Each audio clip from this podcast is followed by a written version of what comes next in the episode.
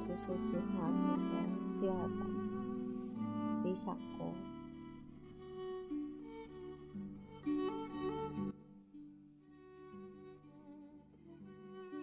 出版者的话：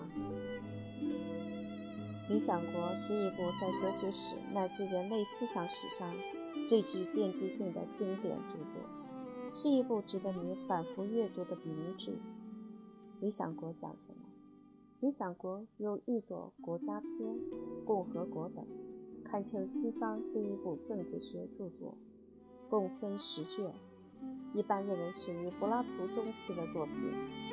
柏拉图是西方第一个系统的论述正义的哲学家，可以说，《理想国》就是一部正义论。该书自始至终贯穿着正义这条主线。正义论是理想国中法律思想的出发点和归宿。他通过苏格拉底与他人的对话，给后人构画了一个完美正义的城邦。这个城邦分为三个阶层：受过严格哲学教育的统治阶层，保卫国家的武士阶层，平民阶层。当三个阶层中的每一个人各尽其职，各安其位时，国家。便达到了正义的境界。同时，柏拉图在书中还借苏格拉底之口道出了自己的理念：鄙视个人幸福，无限强调城邦整体，强调他一直认为的正义，各守本分，各司其职。《理想国》是一部哲学大全，不仅是柏拉图对自己此前。唯心主义哲学思想最为完整系统的论述，而且还是当时各门学科的综合，探讨了哲学、政治、伦理、教育、文艺等各方面的问题。理想国以理念论为基础，构画了一个系统的理想国方案，成为其后各种作为社会政治理想所提出的乌托邦方案之滥觞。两千年的西方哲学史都是柏拉图的注脚。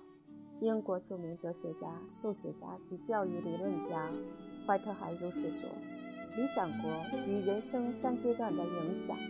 少年读《理想国》，会为书中善恶、正义不正义、快乐痛苦、智慧勇敢、平等、自由、共产。”工期等话题的严谨论述兴奋莫名，跃跃欲试，会为苏格拉底滔滔不绝的辩才折服，对其敬仰之情也会一发不可收拾。即便用于现实不能奉行苏轼理想，也会在胸中恣意柏拉图。中年读《理想国》，会对理想报以蒙娜丽莎式微笑，然后在夜深人静时。偶尔触摸一下心房，想想当年那里也曾热血强劲。这时期对待理想和现实的态度犹豫不定，某些时候对现实心生苦涩，对理想一往情深；某些时候对理想心生警惕，对现实欣然接纳。老年读《理想国》，会对苏格拉底滔滔不绝的辩才神秘一笑。效果之后，想着何时重温柏拉图，再见理想国。理想国的文艺光芒绵延万世，理想国难以在世间善始善终，但理想国的人物依然于史上永垂不朽，这归功于理想国的文艺价值。然而邪乎的是，理想国的主旨之一是挞伐文艺价值，认为人们易受文艺作品左右。以致对现实看走眼。好在人民群众的眼睛是雪亮的，实践是检验真理的唯一标准。理想国作为蓝图，已少有人相信；作为思想学说，虽仍有拥趸趋之若鹜，不亦乐乎，但其意与理想无涉。理想国只是学术园地中的一支，全然失掉了柏拉图一支。王天下的雄心，可喜可贺的是，《理想国》作为文艺作品，历经千载放射光芒，绵延万世，益增其辉。